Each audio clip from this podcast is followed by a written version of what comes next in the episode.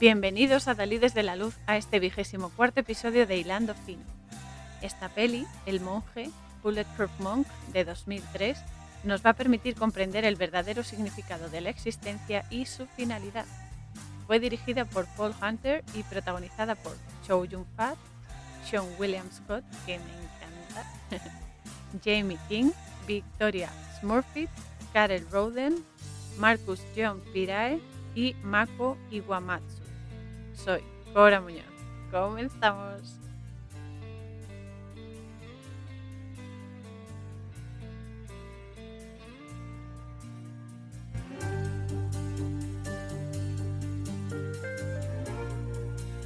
Tengo que decir que amo esta peli, porque ya desde el principio te muestra que las apariencias engañan y que existe mucho más bajo la fachada, tanto de las cosas como de las personas, las situaciones, etcétera, la fachada de todo, que son máscaras al final, ¿no?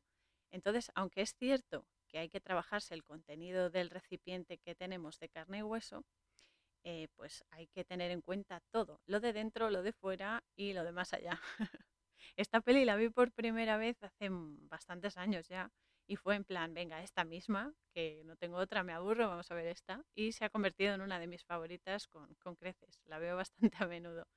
Además, me gusta que mezclen las artes marciales con el humor, lo trascendental y el romance, porque, que por cierto a todos nos gusta que haya cosas amorosas y bonitas, porque es una gran definición de la vida, ¿no? Vencerte a ti mismo para avanzar y crecer, y reconocer la gracia y el secreto dentro de tus errores y tus tropiezos y demás, porque te sirven de reflexión y de descubrimiento de lo que realmente va la vida, ¿no? Unificar y amar, tanto a uno mismo como eh, a los demás y con los demás, ¿no? Porque todos somos uno y nuestra esencia es energía, es luz y es amor. Y eso es lo bueno, porque es eso, ¿no? Te das cuenta de que todo, incluso y sobre todo los problemas y las personas que nos dañan, que esto es muy difícil entenderlo y aceptarlo sobre todo. Aquí la primera servidora, pero bueno, y que todo eso sirve a un fin mucho más elevado de lo que podamos siquiera imaginar. Lo que pasa es que estamos tan limitados que no vemos más allá, no vemos el, como digo siempre, ¿no? La panorámica. Por eso, y sé que cuesta mucho hacerlo, repito, porque aquí yo me pongo de ejemplo que cuesta mucho pero con práctica se consigue, se consigue aceptar y comprender eso. Y eso te facilita mucho las cosas. Hay que agradecer además de corazón, no vale decir, ah, sí, gracias, no, no, tienes que sentirlo. Todo lo que nos sucede hay que agradecerlo, porque es eso, obedece a un plan de vida que ya nosotros hemos pactado, bueno, nuestras almas, se entiende, antes de encarnar y para el mayor bien de nuestro ser. Entonces todo es aprendizaje. Esa es la, base máxima de todo, que todo es aprendizaje. Y el secretillo que tenemos aquí es aprender eso, a ver la solución y la bendición que está tras la careta que tiene el problema. Se presenta como un problema así para intimidarnos y demás, porque necesita estimularnos, porque si no tiene emoción no vas a, no vas a responder, no vas a reaccionar. Pero el problema tiene luego la solución incluida y es una bendición porque todo es aprendizaje y vas a superar muchas cosas que si no hubiese problemas no, no llegarías a superar, vamos, ni de WhatsApp. Entonces esto nos lleva, es cierto, gran parte de la vida y es un entrenamiento muy, muy duro, pero puro. Y es así, porque hemos venido para esto, o sea, esto funciona así. Aunque te moleste o no te guste, vas a tener que tragar. así que mejor, mejor, pues eso, interiorizarlo, integrarlo y, y adelante. Además, lo comenté en otros episodios. El plan de vida que eligió mi alma, ya hablo concretamente de mí, con obviamente sus 22 posibilidades, caminos, permutaciones de destino, como lo queráis llamar, fue el de tener un problema físico del que gracias a Dios me estoy sanando, sobre todo con cosas naturales, hay que decir. Aunque estoy muy agradecida por las intervenciones quirúrgicas que me han hecho, tengo mucha fe en la cirugía, mucho más que la medicina y demás. Entonces tengo que dar muchas gracias, las doy a diario porque me estoy sanando y eso es, eso es lo, bueno, ¿no? Que además este problema físico eh, yo elegí tenerlo que, y además sabía que iba a hacer reaccionar a los demás por mi anterior aspecto físico, porque yo tenía un tumor en la frente, que los que me conocen lo sabrán, que me lo, me lo abombaba, la parte, la mitad derecha de la frente.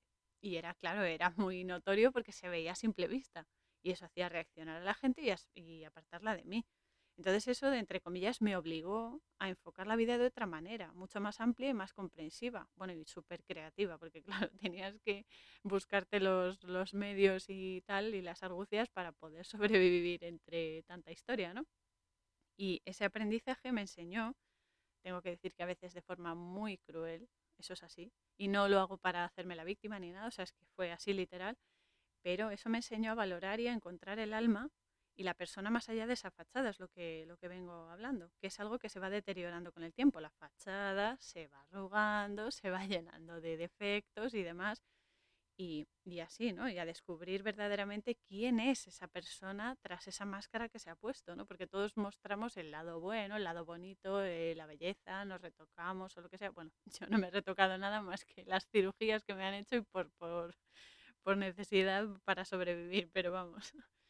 Que además me parece que la gente que se mete para operaciones estéticas y tal, habrá gente que lo necesite para seguir adelante y para elevar su ánimo y tal, pero siempre me ha parecido una frivolidad porque te pones en peligro solamente para estar, no sé, con más pómulos, tener más pecho, lo que sea. Bueno, eso es algo mío, pero nunca lo he entendido, sobre todo cuando pasas por operaciones que sabes el riesgo que hay. Es que es un, no sé, es un riesgo gratuito, pero bueno, cada uno tiene que mirar su, su, perfil, ¿no? Su vida. Pero bueno, es eso, ¿no? Que, esto me ayudó a ir más allá, ¿no? A bucear debajo de la fachada, a entrar, como digo yo, entre comillas, en la casa, no quedarme en la puerta ni en el jardín, ¿no? Y entonces es eso, simplemente por el hecho de que cuando te tratan como un apestado, y esto no solamente por el problema que yo tuve, hay mucha gente que tiene enfermedades o problemas o lo que sea, y lo tratan como si fuese un desecho, y eso no deberíamos hacerlo porque nadie está exento de que le pase y porque una persona puede tener una enfermedad crónica o lo que sea, pero o un defecto o tal, pero todos podemos tener algún problema en algún momento. Entonces, nunca he entendido eso de tratar mal a la gente solo porque sea diferente, pero bueno. El caso es que comprendes en carne propia lo que duele y sabes que nadie en absoluto debería llegar a, a sentirse así, entonces tú proyectas lo que no han tenido contigo, ¿no? Y, es eso, ves dentro de la persona y la tratas con respeto y con empatía y con amor, ¿no? Y también con la esperanza de que ella también quiera y se atreva a, descubrirte y a conocerte, porque no es ya que no quieran, es que se atrevan, que superen esa barrera de miedo de, ay Dios, y si me ven con esta chica que tiene esto, que tiene lo otro, eso, esa barrera es la que nos frena de conocer a gente maravillosa. No lo digo solo por mí, lo digo por muchas personas y a veces incluso a mí eso me frena, o sea, es algo que nos pasa a todos. Pero bueno, repito, esto no me hace perfecta, es solo un ejemplo que yo quiero poner porque puedo hablar de lo que he vivido, obviamente. No puedo hablar de alguien que no conozco o que no sé por lo que está pasando, ¿no? Pero sí de lo mío.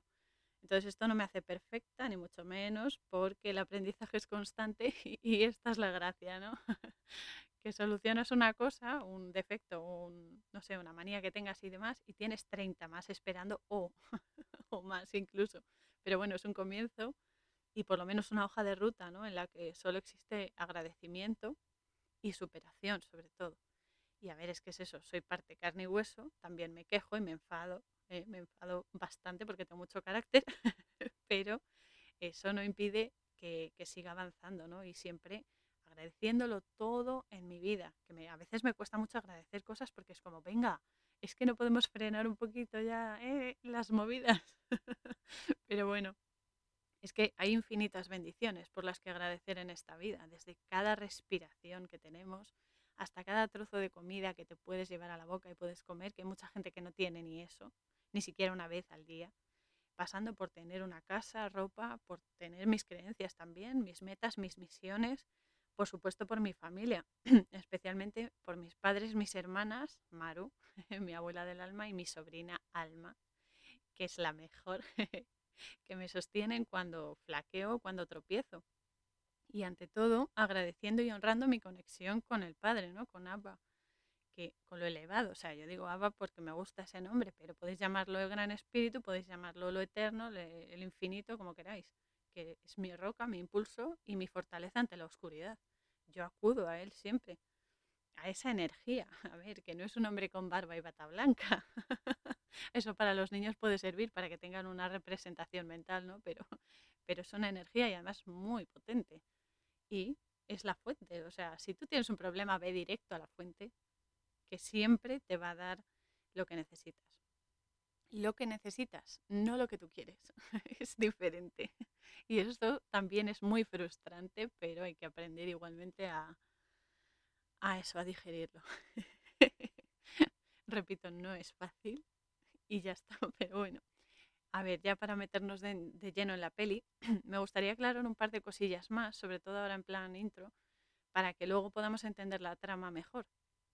Para empezar, eh, lo primero es que las artes marciales y sus métodos, y me da igual eh, el tipo de arte marcial que sea, cualquiera de ellas, y sus métodos, porque hay varios, tanto en la vida que experimentamos, eh, o sea, en este holograma, lo que llamamos vida real, como en las pelis, series, etcétera, hay un problema y es que las pelis y series y demás, y, e incluso en las, las competiciones y tal, deportivas y no sé qué, exponen la lucha, el enfrentamiento como una forma de violencia y no es así.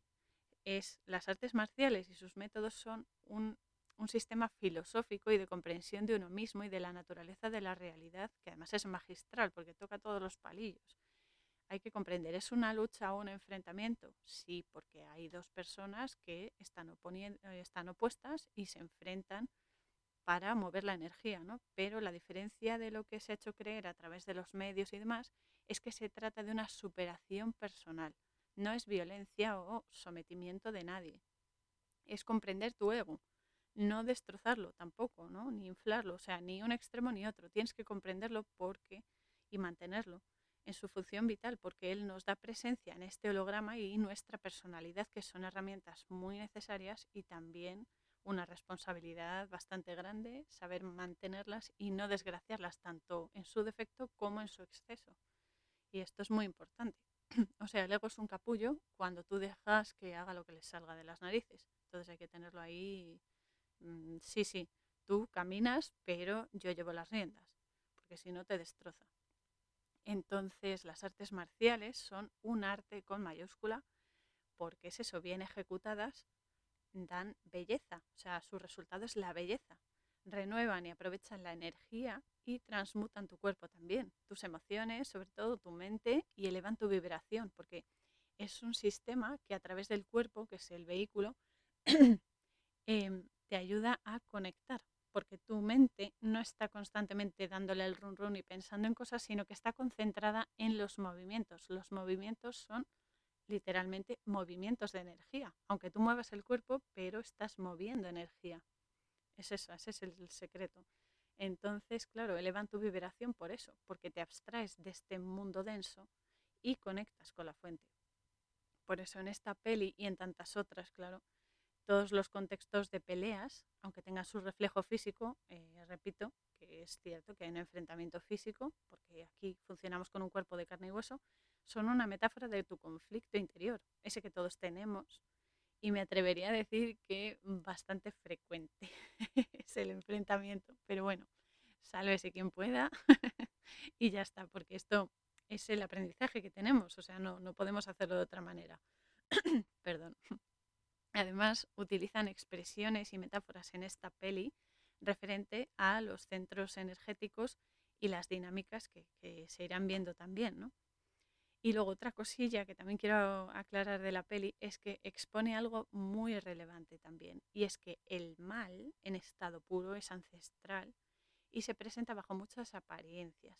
De ahí la importancia de entrenar nuestra visión profunda, con mayúscula, nuestra visión interior, nuestro tercer ojo, o glándula pineal y eh, la comprensión de la naturaleza de la realidad a través de ella y de nuestros cinco sentidos limitados de este holograma físico, ¿no? Porque de lo que se trata aquí es de recolocar la energía. Esa, esa es la finalidad.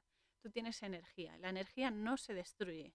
Esto nos lo han dicho en el colegio eternamente, que la energía no se destruye, solo se transforma. Pues es eso. Recolocar la energía es transformarla, es darle la vuelta es eso, ¿no? Es mover la energía a su posición original, que es el bien, la luz, el conocimiento, de la bondad.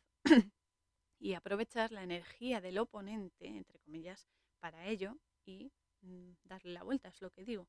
Lo de aprovechar la energía del oponente no significa mm, coger su energía y machacarle, ¿no? Significa que en vez de tú malgastar energía, ese vector, por ejemplo, que es negativo, de un, por ejemplo, un insulto o una provocación, en vez de alimentar esa provocación, simplemente cortes el flujo o lo derives a otra cosa más constructiva tanto para esa persona como para ti.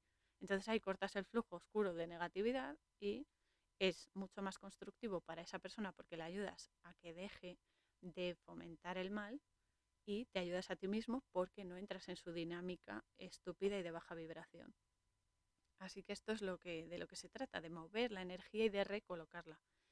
Y es eso. Ahora, en la actualidad, por ejemplo, lanzan un, entre comillas, vector energético, lo llamo así porque un vector es como una flecha, ¿no? Te la lanzan como si fuese con un, con un arco, te lanzan la flecha, ese vector energético que está cargado de mala intención, ¿vale? Y, vale, te lo lanzan. No puedes controlar eso porque la gente tiene su libre albedrío, ¿vale? Pero nosotros también tenemos el nuestro. Y ahí está la historia, utilizar bien nuestro libre albedrío. Así que nos, nos lanzan esa porquería energética, estupendo. Cogemos esa basura y hacemos una transformación energética que lo convierta en luz, conocimiento, empatía, salud, amor y bien, todo, todo lo que sea positivo.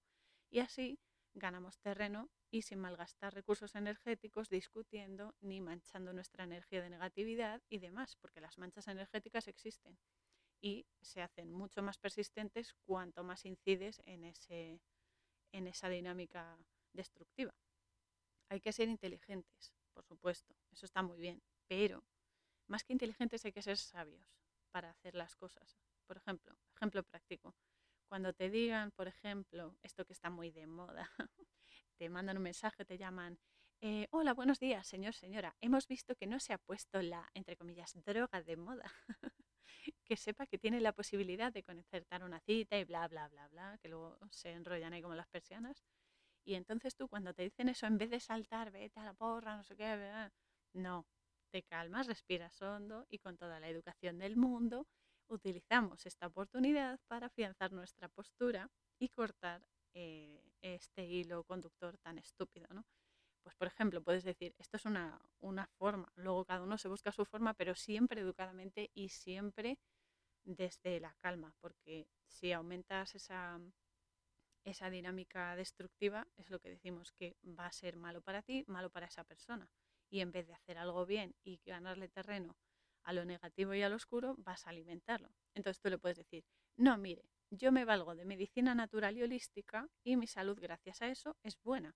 Así que, como me está funcionando, le agradezco que lo intente, pero no quiero hacerle perder el tiempo. Buenos días. Y cuelgas y punto. Ya está. Así lo hago yo, ¿eh? y funciona. Así renuevas esa energía sin violencia, ni mental, ni física, ni nada, porque la violencia mental también existe y hace mucho más daño que un puñetazo o una patada o lo que sea físico. La violencia mental es el origen de muchísimos problemas y es algo que mm, también hay que controlar, porque eso igual, o sea, todo lo que tú des te va a volver.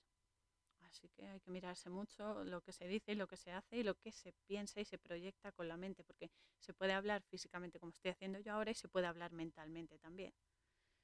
Entonces esto es una movida, hay que tenerlo en cuenta y ser muy consciente de lo que decimos con la intención con la que decimos y a la persona que lo enviamos y cómo lo enviamos. Porque todo eso te va a volver y con creces. Ya lo he dicho otras veces, hay un hay gente que lo ha llamado como eh, em, hechizo o tal, pero no, es una realidad. Lo que pasa es que como rima y tal, pues la gente como que o se asusta o es como, oh Dios, es un hechizo, no sé qué. No.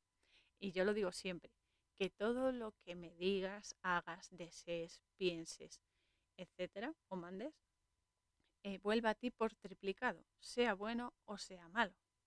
Porque es así, la ley de tres veces tres, todo lo que tú das te vuelve por triplicado. Y esto no quiere decir que si tú, por ejemplo, haces una donación a alguien de, yo qué sé, 200 euros, te vaya a volver el triple. No, quiere decir que esa intención con la que lo has mandado te va a volver y va a afectar a tu cuerpo físico, a tu mente y emociones y a tu espíritu.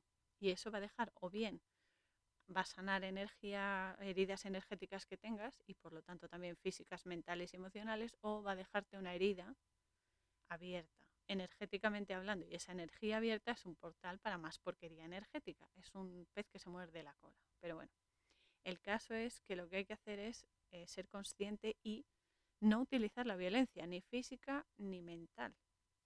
Y ya está, ¿no? Porque es algo constructivo, entonces haces que esa persona corte ese flujo y demás. Y entonces evitas enfadarte, insultar, discutir y evitas alimentar esa porquería ¿eh? y malgastar una energía muy valiosa que puedes utilizar para otra cosa. Y entonces la huella energética que vas a dejar en esa persona y que vas a alimentar en ti va a ser positiva. Y, es eso, ¿no? Así que mejor no empezar el pastel, que luego hay que comérselo entero. Así que bueno, volviendo a la peli, ya comienza con un entrenamiento de dos monjes tibetanos que están ahí en lo alto de, de una montaña y tal, y concretamente están encima de un puente muy, muy rudimentario, ¿no? Es de tablas atadas con cuerdas y que atraviesa, atraviesa perdón, un desfiladero tremendo, que no se ve el fondo del desfiladero, es un abismo tremendo. Eh, vuelvo a decir que estamos en Tíbet, de momento, porque luego hay otra línea temporal, pero es eso, en 1943. Aquí ya tenemos caña porque los dos monjes son respectivamente maestro y discípulo y el maestro le está enseñando cómo proteger lo más sagrado y codiciado por el mal, en este caso está representado por la invasión nazi, que es el alma y por tanto la vida. El alma y la vida son uno, porque le va a ceder el mando, el mando y con él la sabiduría del, del pergamino, que es el recuerdo del alma. Entonces, por la simbología que ya tenemos presente, el puente, ya lo sabemos, es la conexión entre dos mundos, que es muy delicada esta vez porque ese puente está hecho de madera atada con cuerdas, se balancea mucho y que eso quiere decir que es muy flexible, pero también muy delicado porque se podría romper. La madera representa la conexión con la tierra, con lo físico, y las cuerdas la conexión más ligera, más efímera, por así decirlo, con el mundo energético, el mundo espiritual. El abismo sobre el que está el puente representa un gran reto, un desafío o una misión muy relevante y que pende, nunca mejor dicho, de un hilo, porque es una misión muy delicada que, mal llevada, puede desembocar en una desgracia. También se ve que saben modificar los parámetros de la realidad holográfica, esta parte me encanta, porque pueden permanecer en el aire flotando y vencer la gravedad como hacían Morfeo y Neo en Matrix, me recuerda muchísimo a eso porque son, el mismo o sea, son paradigmas para explicar lo mismo. Nos están explicando que podemos modificar las leyes de este holograma porque somos energía muy vibrante y la energía se transforma y fluye. También se puede adaptar y cambia. Flotar en el aire, como hacen ellos, quiere decir mantenerse por encima del rango energético de este sistema.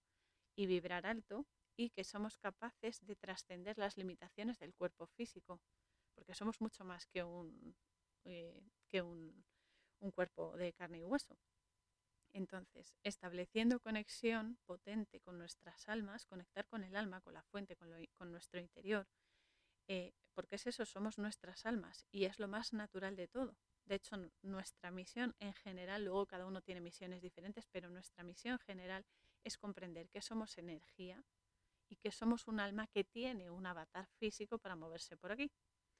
Eso es lo más, lo más importante. Entonces, esa conexión innata con nuestro alma lo tenemos todos, pero al venir lo olvidamos para que el juego sea más interesante, generalmente porque hay gente que lo recuerda porque tiene que hacerlo y eh, tiene que ayudar a otros y demás, pero todos tenemos esa conexión innata y nuestra misión es eso, recordar y reconectar con ella. Y eso lleva un entrenamiento, por supuesto, pero paso a paso se consigue y por eso igualmente os animo a que insistáis con el método que más vibre con vosotros, sea meditación, sean deportes, respiración consciente, música, hipnosis, lo que sea que os ayude a superar esa barrera física y conectar con la fuente, porque eso además nos hace invulnerables a las manifestaciones de este mundo denso y lleno de reptilianos con lenguas viperinas que esto, mm, os guste o no, es así.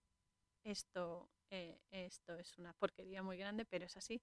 Entonces nuestra conexión con el alma es nuestro escudo con mayúscula más potente porque nos protege de toda esa porquería y nos ayuda a comprenderlo, esa energía y a transformarla. Entonces, dejarle el mando al alma, a nuestra alma, es lo mejor que podemos hacer, porque ella sabe todo. Así que en la peli, cuando el monje y su maestro regresan al templo, eh, hay un momento que es algo muy, muy, muy físico, ¿no? Clavan un mástil con una bandera de plegarias vertical, tan típicas de la, del Tíbet, ¿no? Del budismo y tal, eh, que se llama Darkor. Darkor significa mayor fortuna, vida, salud y dinero a todos los seres sensibles. Me encanta, además. También existen otras banderas de plegarias en horizontal, llamadas Lungtai, que significa caballo al viento, que me encanta también, es precioso.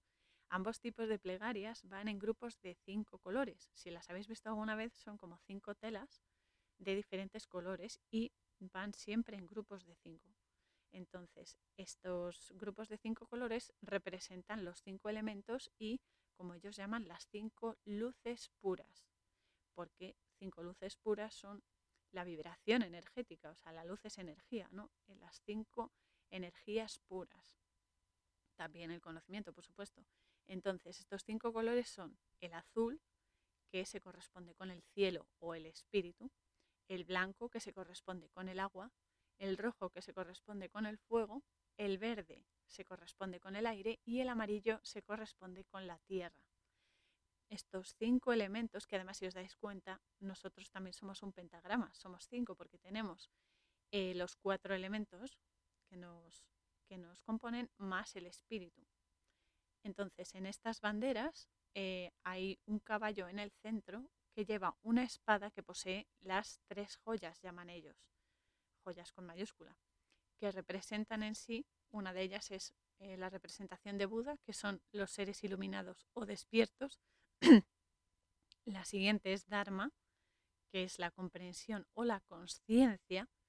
Y la tercera es Sangha, que es la unión o la pureza fundamental y que aquí em, está rodeado de mantras sin un supuesto orden concreto. A ver, yo sí creo que tiene su coherencia, como todo tiene sentido pleno porque el azar no existe, entonces se ponen de esa manera por el motivo que sea, pero se pone así con una intención.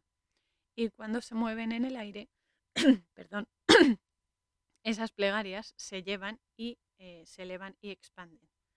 Por otro lado, el caballo que queda representado eh, es, es, un símbolo de la fuerza vital, del alma, que porta esas tres fortalezas, ¿no?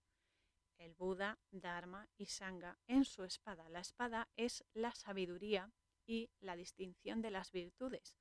Cuando tú tienes esa sabiduría de distinguir las virtudes, es decir, lo bueno de lo malo, cortas los apegos que no te hacen avanzar y que te atan a esas dinámicas mm, destructivas. ¿no? de esta forma. Entonces el alma te aporta la sabiduría a través de estas tres joyas que bien se pueden comparar a la Trinidad, ¿no? Padre, Hijo, Espíritu Santo y sus atributos. Al final, siempre, sea la cultura que sea, sea la corriente espiritual que sea, están hablando de lo mismo con diferentes paradigmas, con diferentes ejemplos, pero que representan esa misma energía. Y eso es lo bueno, o sea, no hay ninguna religión o espiritualidad mejor que otra, sino que es diferente la forma de explicarlo, con metáforas diferentes o parecidas al menos, pero que se refieren a la misma energía, o sea, llámalo X, va a seguir siendo lo que es. Entonces aquí el maestro explica al monje en la peli que ha cumplido las tres nobles profecías. La primera es que ha vencido a una horda de enemigos mientras las grullas volaban en círculos. La segunda, que luchó por amor en el templo de Jade. Y la tercera, que liberó a sus hermanos que no conocía como si fueran familia. Y le dice que el último sacrificio que debe hacer es olvidar su nombre. No es casual que sean cuatro las cosas o los sacrificios que tiene que hacer. Cuatro, cuarta dimensión, la conexión, todo está unido. Pero bueno, cuando le dice que ha vencido a una horda de enemigos, mientras las grullas volaban en círculos, quiere decir que ha logrado vencer a sus, entre comillas, demonios interiores ¿no? y las limitaciones y mm, así consigue alcanzar la felicidad, porque las grullas son símbolo espiritual del transporte de almas. A ver, en la cultura eh, oriental, las aves, la gran mayoría son expresiones de transporte del alma, de conexión con el alma o incluso del propio alma, ¿no? Entonces aquí son símbolo espiritual del transporte de almas y también de la felicidad, concretamente las grullas. Entonces ha conseguido elevarse y alcanzar un alto grado de vibración y conexión con su alma. Al final, el tema principal de la película es la conexión con el alma, cómo se hace y cuál es el verdadero motivo de esa conexión. Entonces, el tema de luchar por amor en el templo de Jade es que peleó o defendió a la gente con el corazón, es decir, de forma justa, con honor y coraje, implicando la fuerza vital que tiene y, eh, exacto, esa, valentía de todo su ser. El jade, todos sabemos que es una piedra muy poderosa, además es preciosa, también asociada a un par de chakras. A ver, todo hay que decir que los chakras tienen varias piedras asociadas o gemas asociadas, pero dos chakras tienen específicamente dos tipos de jade diferente asociados. El jade amarillo para el Muladhara, que es el chakra del plexo solar, que es donde está nuestra energía vital, nuestra, nuestro eh, vórtice energético de expresión y de supervivencia. También está en el chakra sacro y demás, pero este es eh, el que sale del plexo. La energía vital se acumula en el plexo solar. De ahí lo de tan importante que nos dé el solecito para la vitamina D y demás. Y el jade verde para el anahata, que es el chakra corazón, que es precioso y maravilloso. Y obviamente, repito, hay varias piedras para cada chakra, pero nos centramos en estos dos tipos de jade porque estos dos chakras son la expresión efectivamente de la energía vital, el, chakra muladhara, el chakra plexo solar, y de la belleza, el chakra, el anahata chakra, que es el corazón, que la belleza eh, no es que todo sea precioso, ay, ay, mira qué guapa soy, no, a ver, es una parte, pero no todo, la belleza en sí representa la unión del amor y la empatía. Esa es la belleza, la belleza es la unión del amor y la empatía, respectivamente, claro, o sea, la energía vital en el chakra plexo solar y la belleza en el corazón. Aunque todos y cada uno de nuestros templos energéticos, es decir, nuestros chakras, y añado y amplío, tanto los principales, los siete chakras que se alinean en nuestra columna vertebral, esa energía, no, no creéis que están ahí incrustados en las vértebras, pero bueno, como los secundarios, porque tenemos chakras secundarios en las yemas de los dedos, en la palma de las manos, en los pies y en otros mm, ejes de, energéticos del cuerpo, que eso es algo súper, súper maravilloso, porque somos energía a tope, es que es alucinante y me encanta, somos una maravilla. Y cuando lo reconoces y lo comprendes, te das cuenta de lo especial que somos y que no podemos dejar que nos ninguneen con esas tonterías de que solo somos físicos, que cuando te mueres se acaba todo y demás. Hay que comprender, hay que ir más allá, hay que pensar fuera de la caja.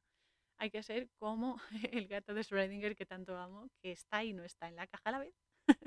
está en el mundo físico, pero a la vez está fuera. Me encanta. Entonces, bueno, todos nuestros centros energéticos, tanto principales como secundarios, son igualmente importantes y son irreemplazables. O sea, no es que uno sea más importante que otro, no. Es cierto que a veces se potencia más uno que otro dependiendo de la energía que tú quieras potenciar, pero todos son importantes. Si nos faltase uno estaríamos mm, desequilibrados e incompletos. Por eso hay que cuidar tanto la energía y evitar que se, de, que se, hagan bloqueos energéticos, nudos energéticos, igual que evitamos que en los músculos y los tendones y demás eh, se hagan nudos, que porque nos produce dolor y demás, también se puede masajear la energía. Eso es algo muy, muy bueno y que recomiendo a todo el mundo. Además, eso te hace crecer eh, tus capacidades psíquicas un montón y el bienestar que se produce luego a todos los niveles del ser, físico, mental, espiritual, eh, emocional, anímico, todo es tremendo. O sea, tienes un subidón luego tremendo. Entonces, bueno, cuando el maestro le dice que ha liberado a sus hermanos que no conocía como si fueran familia, nos está hablando de la empatía y el, reco el reconocimiento que tienes tú mismo en los demás. Te reconoces en los demás como iguales y partes de un todo. Y esto es muy importante porque eh, la empatía es algo que no, que no se suele desarrollar mucho, por comodidad sobre todo. No se puede generalizar. Hay gente que sí, pero es algo que no se puede olvidar, que se tiene que insistir en ello, que hay que ejercitarse uno en la empatía, porque nosotros también queremos que nos traten bien y que se apiaden de nosotros cuando tenemos un problema. Entonces, lo que quieras para ti, tienes que quererlo también para otros. Y si tú está en tus manos darlo, adelante. No, que no te avergüences ser más empático o no sé, porque la gente es sensible. A ver, la sensibilidad es algo muy necesario, porque ya bastante violencia y bastante mierda directamente hay en el mundo. Entonces la empatía es muy importante. Y al ser empático, ves que los demás son un reflejo de ti. O sea, tú estás en los demás como los demás están en ti. Gracias a ellos tú ves tus fallos, ves cosas que puedes potenciar y ves cosas que debes solucionar y los demás lo ven en ti por las reacciones, por los problemas, por las, no sé, las compatibilidades y demás. Por eso somos tan importantes todos y todos tenemos que trabajar en equipo. Y da igual que seas de una raza, da igual que seas eh, hombre mujer, da igual que, que, tengas unas creencias u otras. No dejamos de ser eh, almas encarnadas y eso nos hace iguales a todos pero hay que trabajar juntos porque somos una red. Si un eslabón falla, va a estar desequilibrada la cosa. Entonces, empatía, empatía y empatía a tope. Respecto a lo de olvidar su nombre, que es otra de las cosas, el cuarto es, eh, sacrificio o esfuerzo que va a tener que hacer nuestro monje, es algo simbólico, para indicar que tiene que ser humilde. Humilde no pobre en plan, ay, no tengo nada, no. Humilde en el sentido de vencer al ego, de no dejarse llevar por el yo, yo, yo, yo, porque yo, porque yo soy, porque eh, ser humilde y comprender que es, eres uno más, uno más de todos los que somos y los que están al otro lado que también son y también interactúan con nosotros. No hay que olvidarse que está estopetado, pero es eso. Entonces es cuando en el templo el maestro le traspasa toda la sabiduría del pergamino que ahora el monje deberá proteger durante 60 años. Es un ciclo que dura 60 años, no sé por qué concretamente 60, pero ese es el ciclo de cada maestro, de cada monje, y le pasa la luz que él ha adquirido. La luz es tanto energía como conocimiento. El conocimiento también es energía, porque gracias a eso te mueves mejor y de una forma mucho más pura, más elevada. Entonces, el maestro le pasa la luz que él ha adquirido todo este tiempo y es eso, el recuerdo del alma para que se mantenga puro y en equilibrio. Eso es el pergamino. El pergamino es el recuerdo del alma, es el, eh, no te olvides de esto, recuerda lo que eres, recuerda quién eres y lo que puedes hacer y hazlo bien, claro. Entonces es eso, el pergamino representa la conexión, la canalización y la manifestación de los dones que el alma nos provee, que son infinitos. Y solo hay que, pues eso, activarlos. Pero bueno, por eso el maestro, cuando le traspasa todo, envejece, se ve que el aspecto físico pues está ya más, más ancianillo, más viejillo y tal, porque la juventud que le proporcionaba el pergamino ahora tiene otro guardián, que es una de, de los poderes de este pergamino, ¿no? Entonces, eh, el problema aquí es que los nazis eh, descubren lo que están haciendo en el templo y según salen ambos monjes del edificio del templo, el maestro muere porque lo acribillan a disparos y cae y muere. Entonces el monje mete a su maestro y a un niño que hay budista también y cierran la puerta del templo. El monje le dice al niño que se esconda y él coge el pergamino y se lo guarda. Pero después de un enfrentamiento y tal, el nazi, el jefe nazi, le pega un tiro al monje y el monje, aunque no muere porque el, pergamino le otorga la, capacidad de sanarse, eh, se deja caer el monje por el desfiladero. Entonces, claro, el nazi se asoma y ve que no está.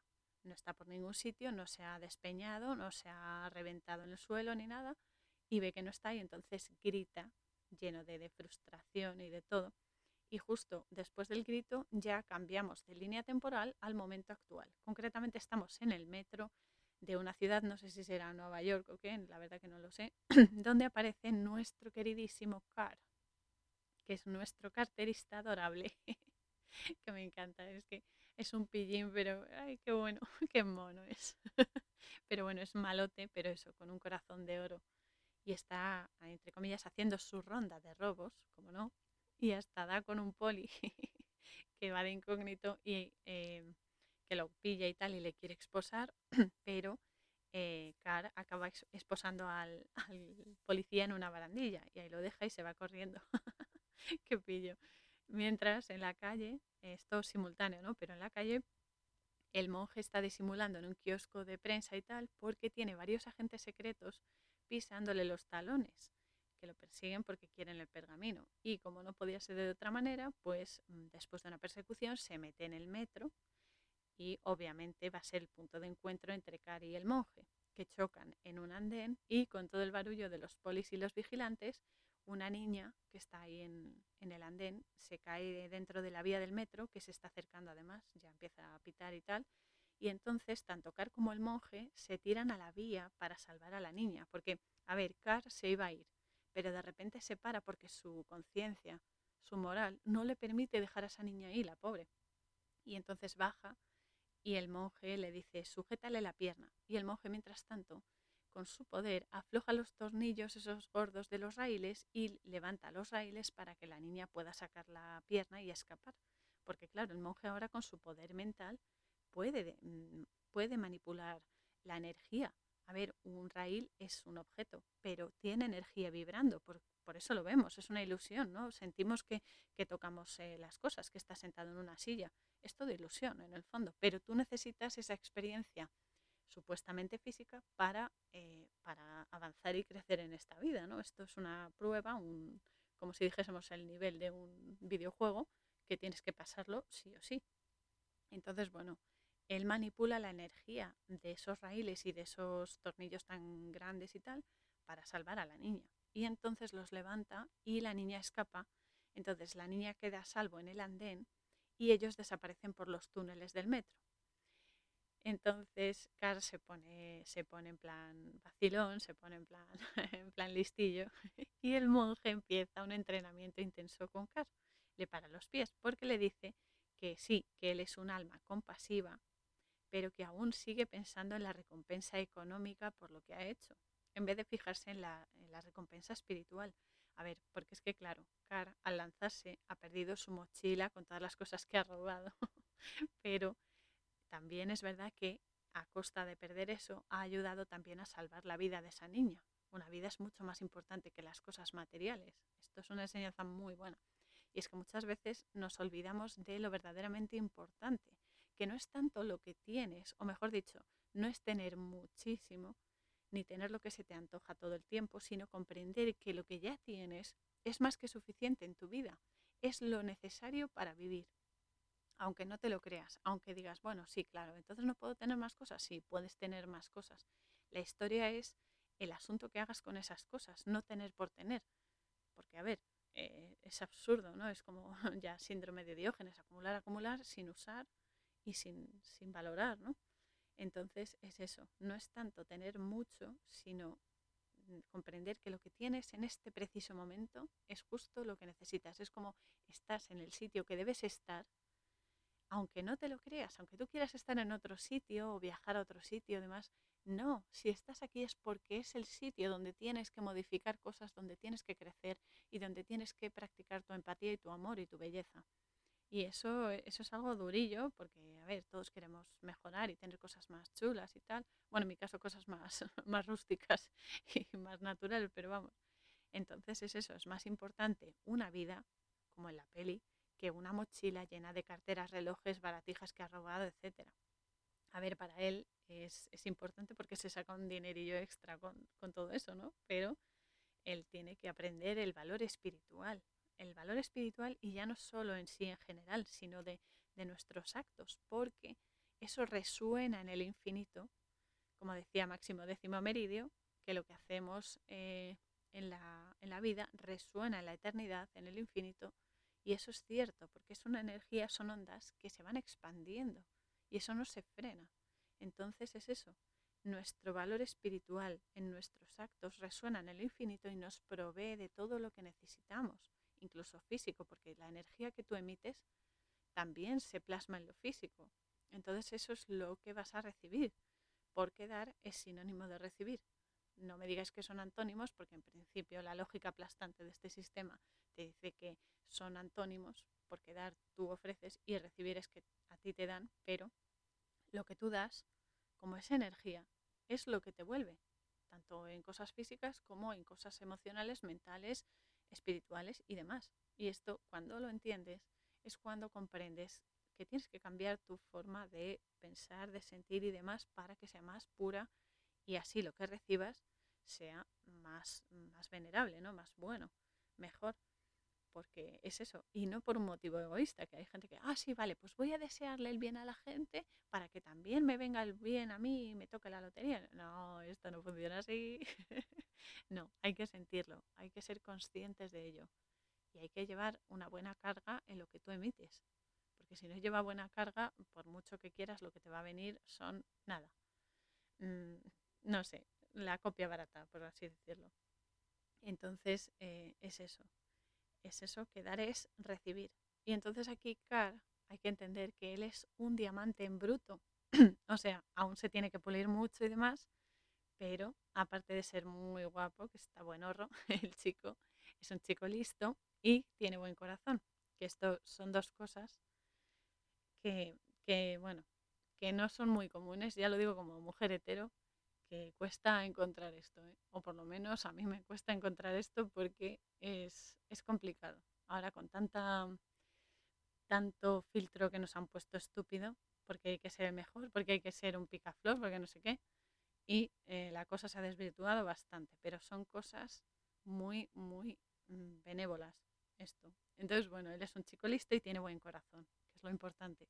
Entonces tiene la materia prima ideal para ser su versión más elevada y eso es lo que va a ir aprendiendo y va a conseguir y va a avanzar y a crecer. Entonces de eso se va a encargar el monje, que le va a dar mucha caña. y eh, también es eso, ¿no? que al monje no se le va a poner todo fácil porque alguna travesura de, de, su nuevo discípulo va a sufrir, porque aparte es que nada más llegar a ese momento les roba el pergamino. Pero bueno, como se verá, todo incluso esto que parece un, no sé, una desgracia, ay, me ha robado el pergamino, pero todo ocurre como debe, incluso si no se entiende, porque esa es la parte de la vida que más me gusta y aunque suene un poco bipolar, pero también la que más me enfada, porque llega eh, aquí en, en, el metro, llega llega a una zona de túneles en la que hay una panda que está liderada por un tal Fantastic que lo pilla por robar en su zona, o sea, porque la zona donde ha estado birlando cosas eh, supuestamente es la zona de este señor y demás. Entonces se ponen a pelear primero con el tío este y luego aparece nuestra otra protagonista que se llama Jade, no es casualidad, y se pone a pelear con ella porque se pone chula y tal, pero en el fondo le está evitando cosas peores a él.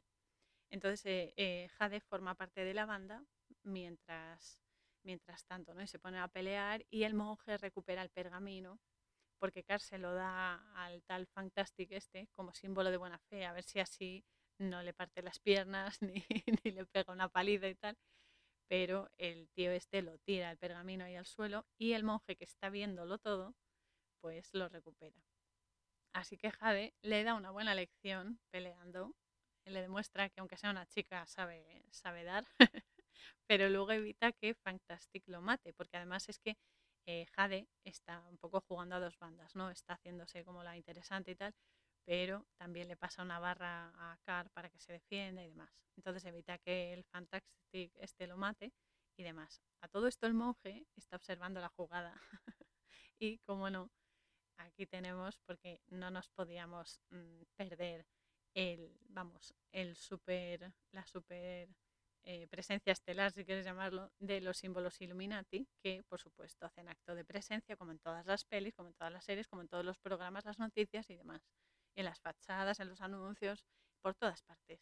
Pero bueno, aquí lo importante es descifrarlos, reconocerlos primero, descifrarlos y decir, ah, vale, aquí estáis capullos, ¿eh? no os la queréis colar, pero yo ya sé esto, así que, jaja, os dan por saco.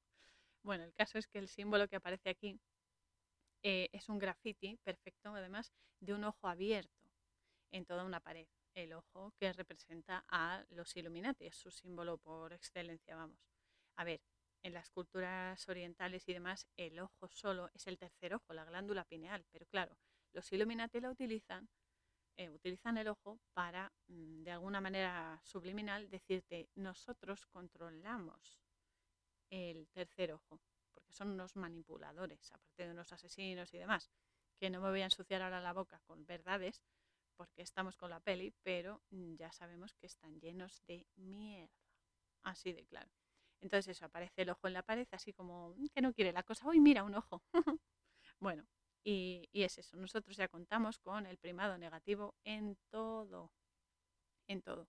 Así que en esta no iba a ser menos. Y aquí aprovecho en este momento para recomendaros encarecidamente, como siempre, el canal de YouTube de Enrique Pérez, que es Exponiendo la Verdad, porque a través de sus directos podréis comprender muy, muy bien el efecto del primado negativo, de la programación predictiva, disonancias cognitivas y todas las bazofias que nos meten en el medio audiovisual y que comprende anuncios, fachadas, películas, series, programas, noticias, etc. Está por todas partes.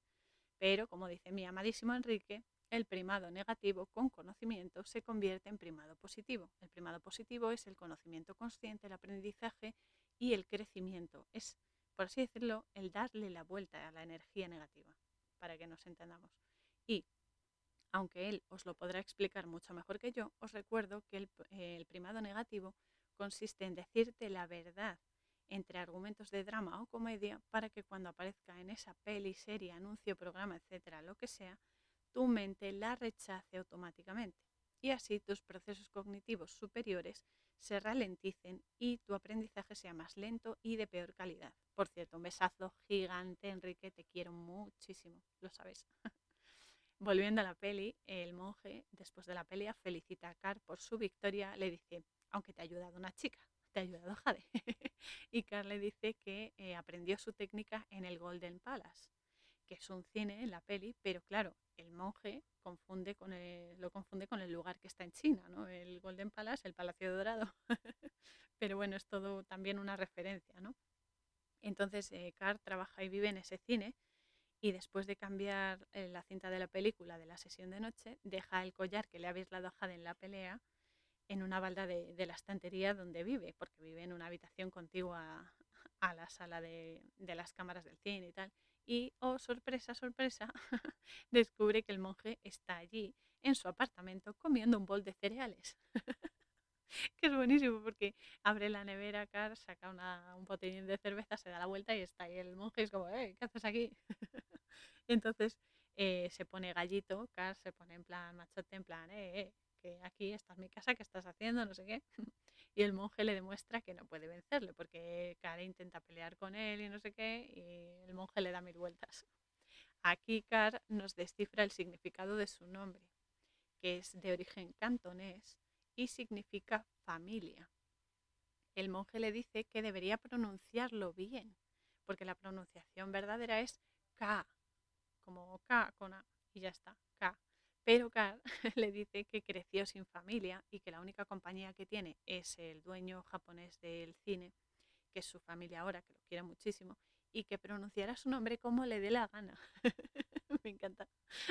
Entonces el monje se acopla en su cama, o sea, se come el bol de cereales y tal, y se estira y se mete en la cama de, de Carl y le dice que como Jade se entere de que le ha robado el colgante, el plan que tiene de ligársela va a fracasar. Entonces Carl le pregunta bueno, le dice, pero tío, que te estás metiendo en mi cama y todo. y dice, ¿cómo te pasas? No sé qué. Y le pregunta que por qué le perseguían los agentes secretos por el metro y tal. Y el monje le responde con otra pregunta, muy filosófico todo. y le dice, ¿por qué las salchichas van en paquetes de 10 y los panecillos solo en paquetes de 8? Me encanta. Y en ese momento, claro, Car piensa que le está vacilando, ¿no? Porque le ha hecho una pregunta y dice, pero vamos a ver, no me puedes contestar con otra pregunta. Y le dice el monje, estoy eh, contestándote de una forma, con palabras que tú puedas entender. y le está vacilando como, vamos, como nunca. Pero claro, eh, Carl se mosquea y demás, porque le está vacilando, obviamente, pero lo que el monje realmente le está diciendo, y además que al final de la peli consigue comprender y le da la respuesta al monje Carl, es que en la vida las cosas no salen como tú quieres, al menos no siempre, pero sí es cierto que aunque no sea así, siempre, siempre podrás hacerte un perrito caliente. es decir, que siempre hay remedio para todo, porque es cierto que muchas veces no salen las cosas como queremos, sino mucho mejor de lo esperado. Y eso es otra cosa que hay que, hay que meditarlo bien, porque es eso, ¿no? Que no nos damos cuenta hasta que las cosas se manifiestan de que es mejor, ¿no? Es como, ay, mira, es que no me ha salido esto, no sé qué. Pero al final, cuando ese proceso se ha llevado a cabo y termina, te das cuenta de que, jolín, es que es mejor. Por ejemplo, esta mañana, bueno, es que estos días ha habido tormenta, ¿no? Muy, muy fuerte y, y demás. Entonces ayer no pude grabar el episodio este que estoy grabando ahora mismo. Pero, sin embargo, he tenido la oportunidad de encontrar nuevas páginas online gratuitas de edición de fotos y vídeos, cosa que me ha abierto las posibilidades de edición y de masterización y demás. Así que todo es por un bien mucho mayor. Así que estas cosas hay que entenderlas, que aunque parezca que no salen como queremos, salen como necesitamos. Ahí está el, el, kit de la cuestión. Entonces, e, esa es una de nuestras mayores barreras, la no comprensión o la no aceptación de que nuestras ideas ahí, como nos hemos montado eh, la película en la mente, no se manifiesten tal cual. Se manifiestan como necesitamos. Y es eso, entonces el monje regresa a la cama después de contarle eso y Carl se pone a entrenar con las pelis de artes marciales que está proyectando en el cine y tal durante toda la noche, porque se las pone luego él y demás, y la verdad es que su técnica es muy depurada. Y el monje mientras lo está observando, o sea, el monje no duerme en el fondo, el monje lo que quiere es observarle y valorar. Y al día siguiente aparece un museo allí en la ciudad en el que está, eh, se está montando una exposición en, entre comillas, defensa de los derechos humanos, dirigida por Nina. Nina es una mujer muy asquerosa, muy hipócrita, que es pariente de Stracker, que es el nazi que mató al maestro del monje en 1943 y eh, que es el abuelo de Nina. Entonces, supuestamente está, entre comillas, recaudando fondos de sus socios de esta asociación y demás para tan, entre comillas, noble misión. ¿Cuántas veces nos han querido vender la moto con el temita de los derechos humanos y la ayuda a otros y demás, cuando luego ese dinero, porque esas otras solo piden dinero, nunca se les ocurre pedir víveres, ropa, muebles, material de construcción, etc. Y ese dinero se queda por el camino y se destina a fines más oscuros. Pues esto igual, esto es la misma porquería, desde que existe el aire así de claro, porque ella quiere los fondos realmente para subvencionar su investigación sobre la inmortalidad porque persigue el pergamino, es la que está mandando a los agentes secretos a por el monje. Y así cumplir los deseos de Stracker, que lo que quiere este estúpido quiere mm, rejuvenecerse y así limpiar el mundo de razas inferiores. En fin, el caso es que Jade está en esa exposición y tiene una conversación muy profunda y muy intensa con esta tía, con Nina, en la que le dice que por qué no exponen la bondad de la gente en vez de exponer su maldad, porque la gente al ver la maldad puede incitarles a repetirlo, ¿no? Entonces Jade eh, no es tonta, Jade es muy sabia y muy inteligente y la tiene muy bien calada, porque eh, esta chica es una caja de sorpresas y me encanta, pero Nina le responde que no se ayuda a nadie escondiendo la realidad. Y este es un primado negativo de campeonato, chicos, que además es que dejan que lo diga la mala de la peli para que tú efectivamente lo rechaces como verdadero y digas, ala, lo está diciendo la mala, ¿cómo va a ser eso? Pero es muy cierto, esconder la verdad, la realidad, es lo peor que puede hacer, se puede hacer alguien, quien sea, porque mantienes a la gente ignorante. Además es que el, el conocimiento es eh, universal. O sea, eso no es propiedad de nadie, es de todos. Entonces, ocultárselo a la gente es, vamos, lo peor que se puede hacer, porque se mantiene a la gente ignorante. Haces que la gente sea más manipulable y evitas el crecimiento físico, mental, emocional y espiritual de todos. Es un retroceso, es un, bloqueo, un bloqueo de, de la humanidad. Y aquí viene lo grave. Esto es lo que hacen los organismos de poder, desde la sede santa hasta los políticos, periodistas, médicos, salves el que pueda, que siempre hay gente buena en todas partes, pero en general ocultan la verdad para mover las masas según sus fines e ideales, como si fuésemos un rebaño de ovejitas. Entonces aquí en la peli Nina le muestra una foto de un hombre arrodillado y a otro apuntándole con un rifle y le pregunta quién elegiría ser y se va. Está claro que nadie quiere que le hagan daño, pero eso tampoco es excusa para que mm, decidamos dañar a otros. Y esto es algo que se confunde a menudo. A ver, el hecho de ser pacífico y no aprovecharse de la gente escudándonos eh, en, un en un motivo egoísta y el hecho de ser inactivo y permitir que otros nos dañen. Esto se confunde. A ver, ni hay que ser tonto ni hay que ser violento. Es así. Hay que entender que la violencia nunca es el camino. De hecho, cuanto más sabio te vuelves, comprendes que la naturaleza de la realidad es otra y que la mayor defensa consiste en no alimentar el ataque. Pero si alguien viene con ganas de juerga, entre comillas, tampoco podemos permanecer impasibles y dejar que nos dañen. O sea, tampoco se puede hacer eso, porque tenemos el derecho de defendernos y escapar, de salvar la vida propia y de otros. Y eso se puede hacer incluso sin tocar un pelo a nadie. Cuando uno aprende a manejar la energía, la suya, no la de otros, aclaro, comprende que modificándola, modificas los hechos físicos. Y ahí está la clave. Educación mental y serenidad te salvan de muchos arrepentimientos luego. Esto es algo que lo digo siempre, pero no lo digo por fardar ni por quedar bien ni nada. O sea, lo digo porque todos tenemos esa capacidad y hay que ponerse ya a desarrollarla. Cuanto antes mejor y ya es tarde. Así que adelante todos. Entonces, si alimentas la violencia y la oscuridad, cuando la haces, cuando también eres violento, cuando también eres negativo y deseas el mal a la gente y demás, solo consigues que eso aumente, que aumente la basura. En cambio, si corriges tus pensamientos, tus reacciones emocionales y tus actos físicos, moldeas tus creencias y eso eleva tu vibración energética a niveles más altos en los que la baja vibración de las provocaciones, los insultos, los golpes, las amenazas y demás ni siquiera te afectan, porque no, no pueden llegar a ti, están en otra franja energética que es que no llega ni de WhatsApp. Ejemplo práctico. Si alguien te insulta o provoca, en vez de devolverle el insulto o alimentar la gresca y demás, directamente puedes decir, comprendo que estés enfadado, pero ese es tu problema. Te perdono por el daño que me quieres causar o que me hayas causado, depende, y te deseo lo mejor en la vida. Ojalá encuentres el amor y la paz interior que tanto necesitas. Y te vas, y punto. Pero hay que decirlo física o y o mentalmente, sintiéndolo de verdad. O sea, no vale decir por decir y, ah, venga, ya se soluciona todo. No, hay que sentirlo y hay que ponerle esa intención de pacificar y con amor. Porque lo malo es que la, o sea, lo malo, la gente chunga, ¿no? entre comillas mala y demás, no sabe lo que es el amor porque nunca lo han tenido.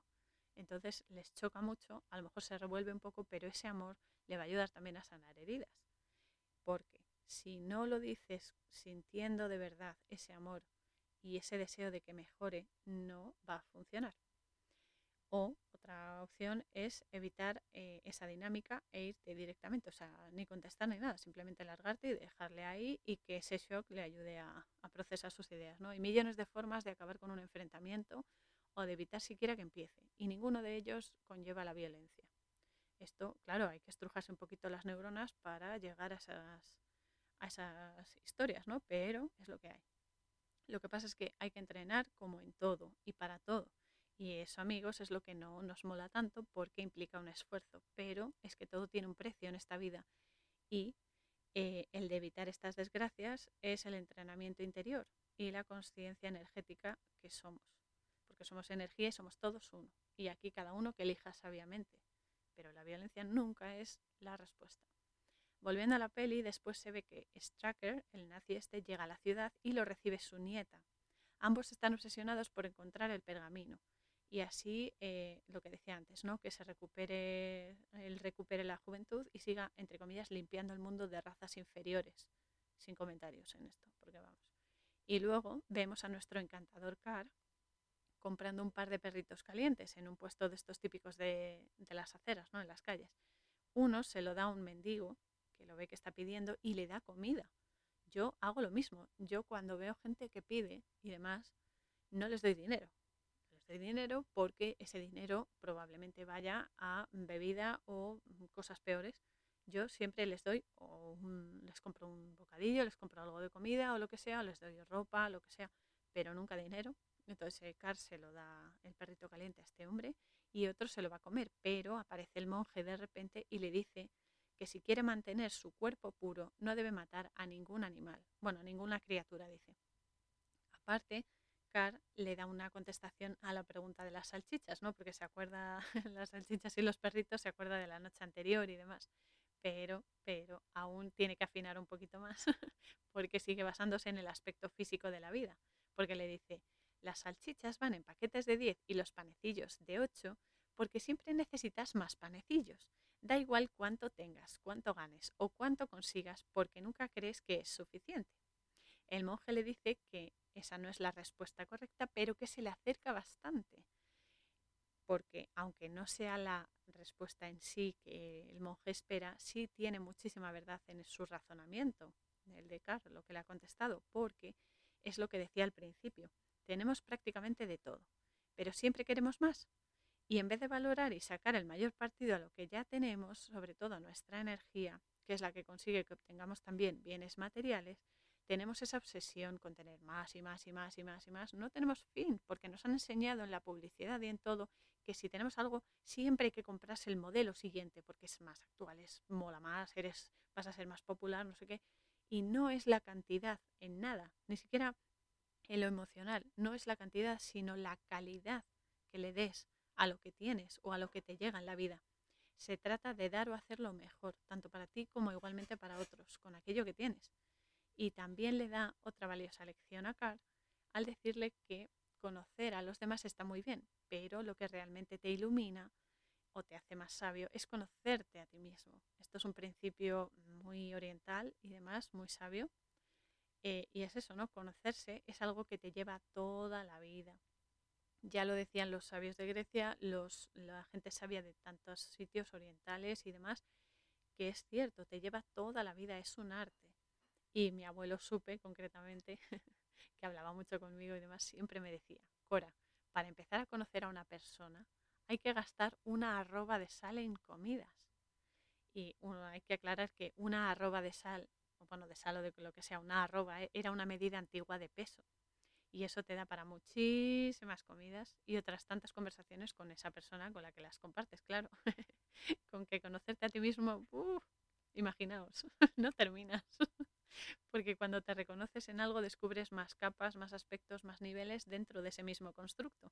Por ejemplo, sabes cómo te sientes cuando comes algo que te gusta, pero de repente lo pruebas con otros ingredientes y no te hace tanta gracia o incluso te gusta más. Ya tienes ahí más información para descodificar, más información, más experiencia, más sabiduría. Con las personas pasa lo mismo. Sabes las cualidades que admiras en ellas o que buscas en ellas, que por cierto, en el fondo es una llamadita de atención de lo que debes buscar en ti o, aumentar en ti, ¿no? desarrollar en ti, porque los demás son tu espejo y reflejo.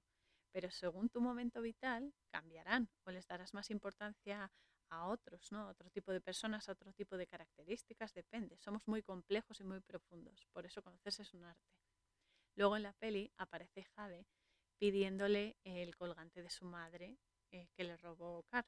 Y también aparecen los agentes que persiguen al monje están en la calle los tres, ¿no? Entonces Car les lanza la mochila para que tropiecen y tanto el monje como él puedan escapar.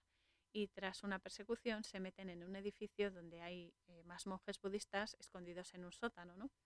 Y mientras el monje habla con, el encargado de esos monjes de, de allí, Car recibe un apretón de manos bastante energético del monje que supuestamente está preparado para ser el siguiente guardián del pergamino.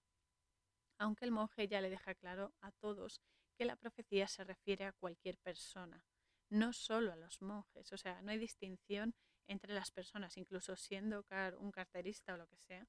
Es decir, que aunque Car eh, sea un ladronzuelo y tal, si es su destino ser el guardián, las circunstancias se calibrarán de tal manera que eso se cumpla, como así sucede luego. Además hay que decir que el monje este que le da el apretón de manos a Car es un vendido, es un vendido de Stracker porque eh, está ahí pasando información y lo que quiere es leer el, el pergamino él y adquirir esa juventud y ese conocimiento. Es un egoísta. y como a Car le duele la mano por el apretón ya cuando se van a ir, eh, nuestro monje le unta, esto me hizo mucha gracia, le unta un ungüento que le calma rápidamente el dolor. Entonces Car le dice, ay, qué a gusto, qué bien, mira, se me ha despejado la mano, no sé qué. Y el monje le dice, porque le pregunta a Car, ¿y qué es esto? Y el monje le dice que es un ungüento casero que ha hecho con su propia orina. Me encanta porque se le queda cara una cara de póker. se queda flipando. Pero eso es cierto, existen remedios naturales hechos con urea, muy, muy nutrientes, con muchos nutrientes para la piel, son buenísimos. Y hay una, una terapia que es eso, la orinoterapia, que existe y que funciona, añado. Mientras tanto, Jade va al cine donde vive y trabaja Car, al Golden Palace, y le deja su teléfono al, al dueño para que se lo dé, bueno, su teléfono y su dirección. Y el monje y él comienzan a entrenar en un, como en una, no sé, en un sitio así abandonado y tal. Y el monje le dice que debe unir los opuestos para ser completo y que no luche por ira, sino por la paz. Que no luche por el poder, sino por la virtud. Y que no luche para conocer a su enemigo, sino para conocerse a sí mismo. Y que también, esto es muy importante, que el aire es un punto de apoyo tan real como el resto de cosas, aunque no las veas. Esto es muy bueno. Solo tiene que creer, porque em, si tú crees algo, si tú crees en algo, en alguien, lo creas. Lo creas. Cada vez que tú crees en algo o en alguien, estás manifestando esa opción, porque le estás dando energía a eso, estás modificando sus características. Somos energía y esa es la verdad con mayúscula. Y la propiedad de la energía es que entre comillas, llene el envase. Solo tienes que definir el envase en sí, la idea, el pensamiento, la situación, la emoción, el momento, lo que sea. Tú defines eso y le das energía y así consigues que eh, ese envase se llene de energía y se manifieste físicamente. Esta parte igualmente me recuerda muchísimo a la instrucción de Morfeo que Morfeo le da a Neo en el programa ese de lucha, ¿no? cuando Neo ha despertado de la Matrix y tal. Y luego en la peli tenemos otra persecución porque los agentes los han encontrado. Aquí Carl se queda colgando de, desde lo alto de un edificio y pierde el pergamino que se cae al suelo y justamente llega Nina y lo coge y se lo lleva. Pero, esto lo comenta luego el monje, que en él solo está escrita una receta de fideos. Me encanta porque el verdadero contenido del pergamino está en la piel del monje la energía se la ha tatuado.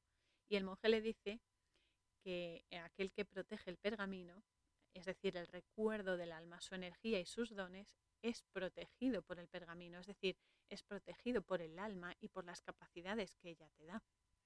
Aún así, cuando ambos llegan al Golden Palace, eh, Nina ha matado al señor Kojiba, que es el, dueño del cine y la única familia de Kar en ese momento. Y entonces al verlo muerto, eh, el monje le pone la última prueba, diciéndole que se olvide de todo y que busque un lugar seguro donde vivir. Pero claro, Car coge un par de prendas de ropa y eh, sale corriendo a buscar al monje. Eh, y mientras lo hace, hay un momento que se para en la calle bajo, bajo una lluvia torrencial que se para y justo en la pared de detrás hay un cartel tremendo que pone truth, verdad, en inglés porque es cierto, ¿no? Él está en el camino, en búsqueda de la verdad y está haciendo su camino espiritual. Así que al final llega al lugar donde están los otros monjes, escondidos y demás, y encuentra allí al, al, monje, el, el, prota, vamos. Pero eh, Nina y sus gorilas también llegan y se llevan a varios monjes para hacer experimentos y sacarles información sobre el pergamino y demás. Y resulta que el monje este que le dio el apretón de manos es el, el, vendido, el que les ha pasado información y demás. Lo de siempre, siempre hay algún vendido por ahí. Entonces, nada, Car y el monje consiguen escapar y se cuelan en casa de Jade, que es su siguiente destino, obviamente. Y Car comienza a creer en sí mismo, creer que puede modificar la energía y consigue pisar el aire hasta la ventana abierta de una de las habitaciones del piso superior de la casa de, de Jade, ¿no? y al entrar ve que le gustan mucho los insectos palo y demás así raros y los reptiles, por supuesto. Tiene una serpiente blanca en un terrario y esto nos dicen, por favor, que no olvidemos quiénes están controlando este holograma absurdo con sus lenguas viperinas, los Illuminati, los reptilianos y sus esbirros y sus títeres. Pero bueno, esto es así, hay que tenerlo en cuenta, no olvidarlo y estar pendientes porque esto es así, esto es real, muy real. Cuando baja a la planta principal, encuentra a Jade dormida en un sofá, supuestamente, pero es muy lista esta chica y resulta que está despierta y cuando se agacha así para despertar la cara y eso, le coge con las piernas y lo tira al suelo y empiezan a pelear, o bueno, no sé, en realidad no es una pelea, es casi como una especie de cortejo entre ellos, mientras Car le enseña el colgante de su madre, ¿no? Y se lo devuelve, porque se da cuenta de que es importante para ella. Y aquí el monje entra, porque el monje mientras está en el jardín, ¿no? Y está así sentado, pues como muy zen, y se ve que el Doberman que tiene al lado, en vez de gruñirle o morderle o lo que sea, está así sentado también muy zen, muy relajado. Me encanta. Y es eso, ¿no? Entonces el monje entra en la casa y se da cuenta de que Car acaba de cumplir la segunda parte de la profecía. Lucharás por amor en el templo de Jade. En este caso, la casa de Jade, porque el templo también es tu, tu hogar, ¿no? Tu casa. Y Jade es la chica, obviamente, porque ambos se gustan y pelean por una causa común. Pero entonces llega Nina, como no, la pesada esta, con sus hombres y eh, le lanzan como un dardo al monje en el cuello y consiguen dormirlo. Debe ser como una cosa anestesia o algo así y se lo llevan. Y Jade y Car tienen que ir a rescatarlo y es cuando Jade lo baja al, al garaje y le enseña los juguetitos que tiene en el garaje junto con el jeep blindado, que es precioso el jeep, hay que decirlo. Y es eso, llenan el jeep de dinamita y demás y se van a la Organización de Derechos Humanos, que obviamente es donde se esconden Nina, el abuelo nazi y toda esta mierda. Y es eso. Y hacen entrar el jeep con una carga grandísima de dinamita y la detonan a través de un ordenador que tiene Jade mientras van por los pasadizos del edificio. O sea, meten un maniquí que además tiene unos mensajes muy bonitos y de corazón. y eh, explota y claro, los, los, vigilantes y eso pues eh, revienta también.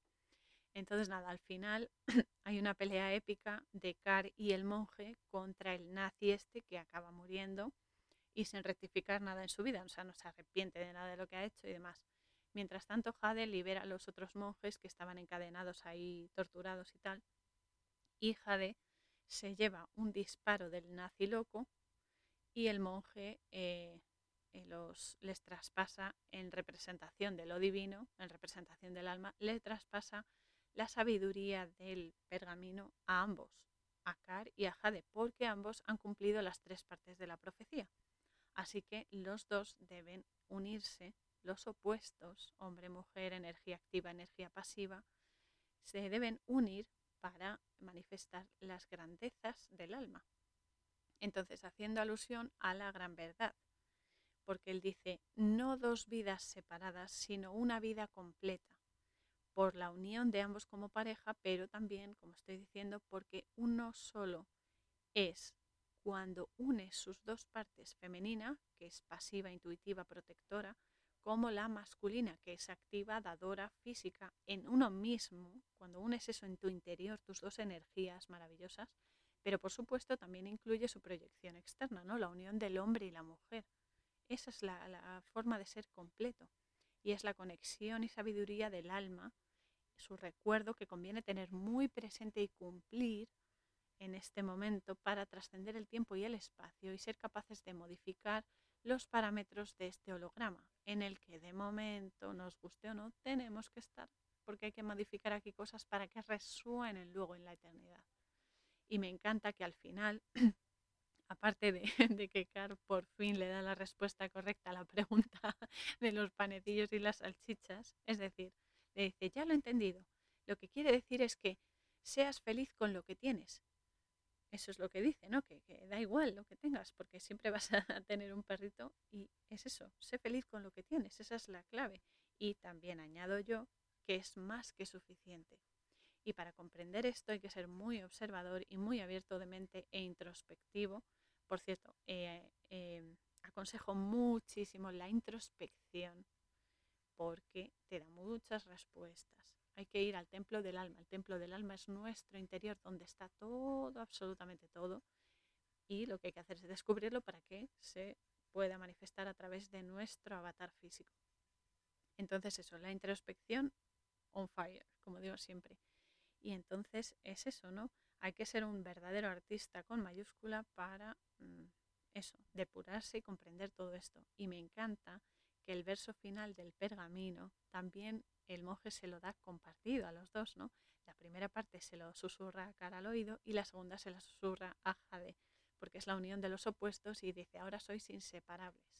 Entonces, ser completo, completarse con uno mismo y con la persona que amas, es completarte. Por eso las mujeres tenemos unas capacidades que no tienen los hombres y viceversa. Y es así, somos diferentes pero complementarios, porque juntos, unidos, alcanzamos el máximo potencial de nuestra energía y conseguimos cosas mejores y con mayor resonancia vital. Esa es la verdad más grande, la unión en el amor. Eso es lo más potente y lo más importante que hay que comprender y que hay que tener en esta vida. Y con este mensaje de la peli me quedo, porque es muy profundo y muy, muy verdadero.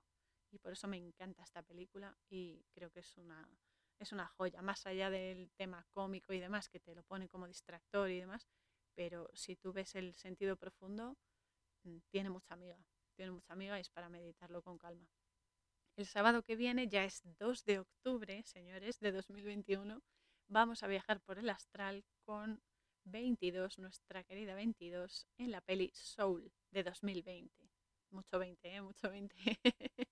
Os recuerdo que podéis echar un vistazo al resto de contenido web en coraurzon.wixsite.com barra la posada fronteriza, en la que encontraréis los otros episodios de este podcast, también el blog que se llama El Reposo Interior, y las webs amigas que eh, tengo la de Exponiendo la Verdad de Enrique, de Enrique Pérez, El Suspiro Cabal de Miají Antonio Chávez y la web de William Stillman, que no dejará indiferente a nadie porque es un psíquico que tuvo síndrome de Asperger y trabaja con personas con este síndrome y con otros tipos de autismo, sobre todo con niños, y que ha, ha descubierto unas capacidades muy, muy buenas y muy, muy esperanzadoras sobre eh, estos niños tan maravillosos y tan amor.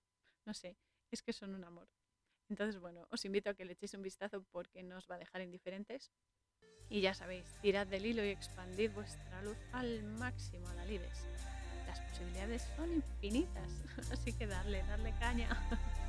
que todo esto os impulse en vuestra búsqueda de la verdad. Y no solamente buscarla, sino que cuando la encontréis, os convirtáis en ella para que se manifieste en este programa, en este plan físico que hace mucha falta, mucha falta. Más lo hagamos, más manifestemos la. Mejor, mejor, más luz haya en el mundo, menos oscuridad y menos dualidad mentales también espirituales. Así que os mando un abrazo apretado a todos y nos vemos en el siguiente episodio. Canción Spirit of Fire, música www.com barra